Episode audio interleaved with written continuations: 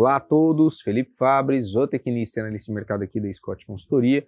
Estou aqui hoje com Pedro Gonçalves, engenheiro agrônomo e também analista de mercado da Scott, para mais um episódio do Mercado Sem Rodeios. Hoje falando aí a respeito do mercado do boi, reposição e o mercado de grãos na primeira quinzena de julho e as expectativas para o restante do mês. Bom, Pedro, começando aí a respeito do mercado do boi, como foi o comportamento nessa primeira quinzena? O que, que a gente observou nas principais praças monitoradas aqui pela Scott? Primeiramente, é um prazer estar aqui, né, participando de mais um Mercado Sem Rodeios.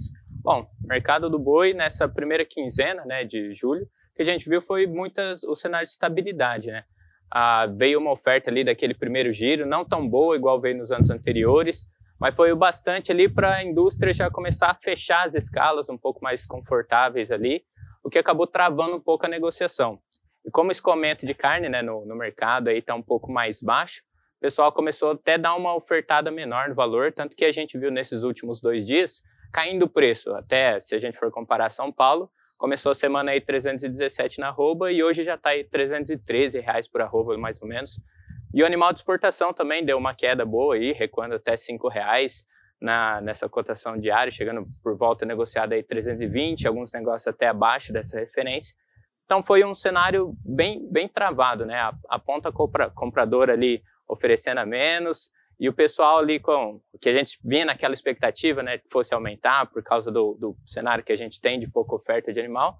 Só que como o pessoal conseguiu dar essa alongada na escala, deixar confortável, mercado escoando um pouco ali, veio essa, essa travada, né? Uhum. É, em resumo, então, a gente viu um mercado abrindo mês firme, né? Exato. E trabalhando mais travado ao longo dessas duas últimas semanas por conta do bom volume de gado que foi comprado. E agora, Exatamente. nos últimos dias, uma pressão de baixa começou a, a, ocorrer no mercado, mas é claro, essa pressão de baixa a gente tem que ponderar é aquela pressão de baixa é, pontual, né? Porque Exatamente. nós estamos falando de um período hoje onde a oferta ela Vem, a oferta é escassa, baixo, né? O primeiro giro ainda não começou a sair naquele volume. Exato. E ele já vai vir mais baixo que nos anos anteriores, né? O pessoal ali que pegou no começo ficou com aquela, os insumos na, em alta ainda, uhum. né? O pessoal ficou um pouco, uh, um com receio das né? coisas e, e acabou dando que essa oferta foi está sendo reduzida, mas ainda o pessoal conseguindo fechar a escala boa aí por causa do escoamento mais baixo. Você comentou a respeito da questão de mercado, o mercado doméstico vem bem compassado, né? Mas por outro lado, exportação, tivemos recorde em junho. Exato. E agora em julho, como é que foi o comportamento? A gente o que viu traz de novidade? acompanhamento, né? Veio acompanhando mais ou menos o, o que seguiu para junho. Veio ali por volta da, das uh, médias diárias de exportação, 7.500 toneladas uh, exportadas né, diariamente é, se a gente pega no comparativo do ano, foi um recuo ali de 2%, quase 3%, mas se a gente pega em receita, né, faturamento, chegou até a ser um pouco maior ali, equiparado na, na questão do, do comparativo anual. Então, é um cenário positivo, vem acompanhando, não teve grandes perdas ali, tanto que a gente vê essa, essa cotação do dólar, pode ser estar tá sendo um fator aí muito bom para é Benéfico para a exportação, né? Isso é um ponto que você citou, a gente teve um recuo nas exportações médias diárias na comparação anual, uma quedinha de 2,8%, mas quando a gente pega para analisar o volume embarcado em junho, que foi um mês recorde, o volume que está uhum. sendo embarcado agora, isso considerando a média diária exportada, né, de hoje 7,5 mil toneladas dia, a gente está com um, um, volume embarcado semelhante ao que foi junho, que traz uma expectativa muito boa para esse mês de julho que nós estamos vivenciando hoje, historicamente falando, nos últimos cinco anos, o mês de julho sempre teve embarques superiores ao mês de junho. Então é mais um fator que leva nós a crermos em uma expectativa positiva do lado das exportações. Exato. E aí, reposição, só para a gente ter uma ideia, acompanhou o boi? Acompanhou o boi, exatamente. A gente já estava vindo, né, uns dois meses atrás, a gente vinha conversando com aquele mercado bem congelado. Agora está começando a ficar um pouco mais, uh, Fluido, temperatura né? mais mais morna ali, é um ainda não está vendo uh, muitos negócios, mas o pessoal começa a dar aquela olhada, principalmente para animais mais erados, né? O pessoal entrando no confinamento, segundo giro chegando, então vai pegando aquele boi magro, vai dando uma estudada no cenário, até quando chegar próximo das águas aí, o, o pecuarista está de olho mais na, na, nos animais mais novos, né? O bezerro de desmama ali, alguma coisinha assim. Então é um cenário que começa a dar uma recuperação, mas não dá para falar que esquentou de verdade e as coisas estão saindo. É, e hoje acho que as principais categorias que têm sido demandadas são as mais eradas para o giro rápido, né? A questão de bezerros, tanto de desmame e de ano, eles têm tido um, um negócios mais compassados e, de modo geral, em julho até agora, o que a gente viu foram negócios mais travados no mercado de reposição, com maior liquidez para essas categorias Exatamente. mais zeradas. Tanto que se a gente vê no comparativo da Scott, teve algumas zeradas aí que tiveram uma, um ajuste positivo né, em relação às cotações, enquanto os mais novos ali, os animais de ano, uh, até mesmo de oito meses ali, tiveram um recuo até 0,1%, uma, uma, é, um, trabalharam um, um pouco mais pressionados para baixo. Né? E aí no cenário, né, aproveitando toda essa parte do boi que a gente falou, como que vem a expectativa de grãos, né? Que é uma coisa importante, pecuarista que vai pensar no confinamento ali, como que está sendo o cenário de grãos aqui para o Brasil, né? Olha, olhando para o mercado interno, tá? Nós temos um milho trabalhando mais frouxo, nessa primeira uhum. quinzena uma queda de 3,4% na referência aqui para Campinas, com a saca negociada hoje a 85 reais. E esse cenário ele é puxado muito em função da colheita da segunda safra aqui no país. Nós estamos com um ritmo muito acelerado quando a gente compara com o ano passado. Hoje nós temos quase é, 40% da área semeada já colhida aqui é, nas principais praças produtoras. E quando a gente olha para Mato Grosso, que é o principal produtor de milho de segunda safra, nós temos quase 75% da, da área já colhida, tá? segundo os dados da, da Conab e do IMEA. Então, essa maior oferta ela tem pressionado as cotações do milho que chegaram aos menores patamares desde janeiro de 2021. Então abre-se aí uma oportunidade, uma janela muito boa para quem pretende confinar agora no segundo giro. Tá? É, do lado da soja, o que a gente viu foi um cenário um pouco mais travado, queda também com relação às cotações, mas um cenário um pouco mais travado em função da quebra de produção aqui no Brasil. Né? Nós tivemos quase 15 milhões de toneladas a menos é, produzidas nesse ano, e as, a referência pesou para baixo, mas com uma queda de 1,7%, negociado a R$ 192,50 hoje no Porto de Paranaguá. A soja ela tem sido sustentada aí, essas quedas com relação à soja, até levando em consideração que nós terminamos a colheita em junho, então há uma maior disponibilidade agora no mercado.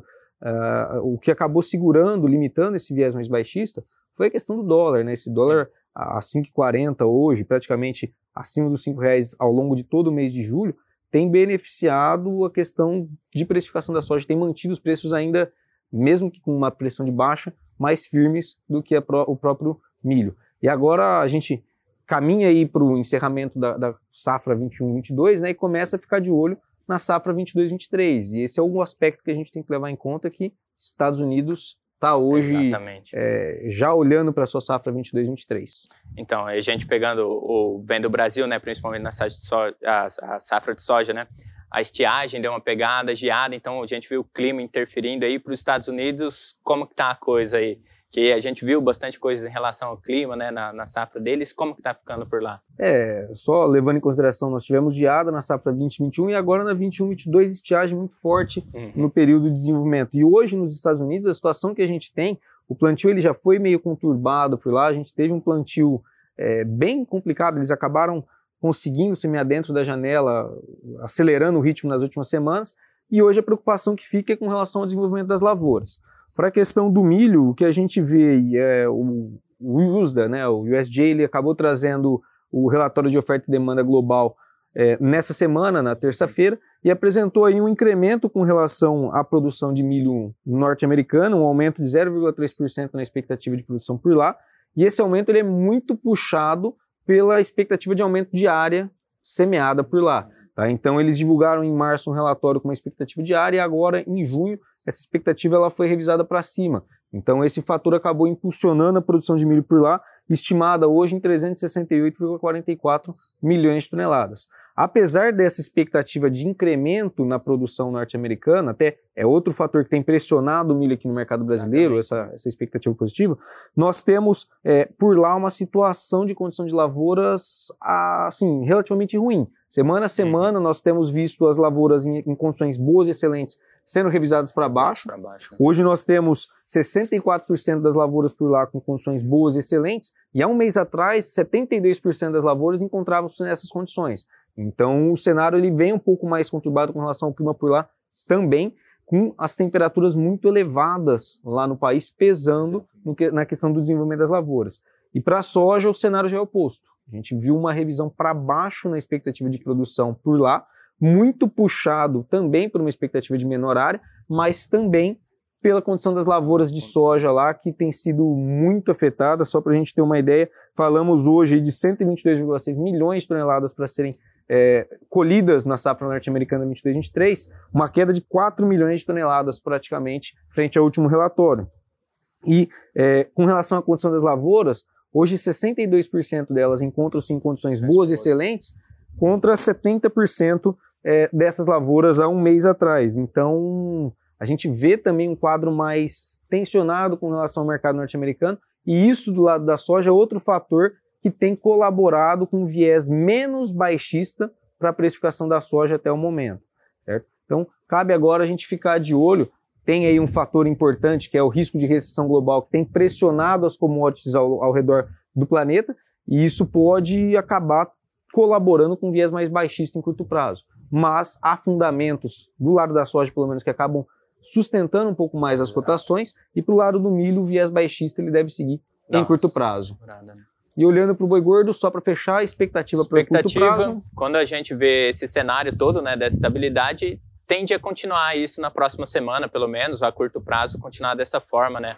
Pessoal ali dando uma segurada, já que as escalas estão um pouco mais alongadas, a próxima semana acaba pegando nessa, nessa boa das escalas aí certo. e acaba deixando travado os preços. Mercado. Né? Provavelmente a gente vai ver um cenário de estabilidade até baixas, algumas baixas pontuais em algumas praças pecuárias aí. Igual a gente viu em São Paulo dando uma reduzida aí de R$ reais durante a semana, provavelmente vai seguir nessa toada, uma estabilidade ali, ou até dar uma ajustada ali para baixo no, na questão dos preços. Claro, destacando que a questão do dólar ele pode acabar influenciando muito na precificação Exato. desse boi China e a questão da oferta de gado com final de primeiro giro. Então são fatores que a gente tem que ter de atenção pela frente. Essa pressão baixista ela pode seguir, pode, pode mas, mas há fundamentos que podem acabar elevando a cotação também, né? E Se a gente, a gente pensa aí que... nos próximos meses, né? O próximo mês ali já é um, um, ponto de risco, né? Quanto a essa oferta, provavelmente pode dar uma recuperada, talvez, mas é depender desses fatores mesmo do, do escoamento do nosso mercado interno, como que vai seguir aí, só acompanhar nas próximas semanas para ver e dar um, a bola de cristal da, da vez. E lembrando, né, que a gente está aí com a nossa pesquisa expedicionária, né, o Confina Brasil, rodando aí o Mato Grosso do Sul e o Centro-Sul, né, do Mato Grosso. Eles já saíram, saíram segunda-feira para essa segunda rota, concluindo hoje algumas das cidades e semana que vem vão continuar por lá, Mato Grosso do Sul, Centro-Sul do Mato Grosso, para acompanhar toda essa jornada. Só acompanhar nas redes sociais aí da Scott Consultoria, arroba Scott Consultoria, ou arroba Confina Brasil, ou também acessar o site confinabrasil.com. Por hoje é só, pessoal. Muito obrigado.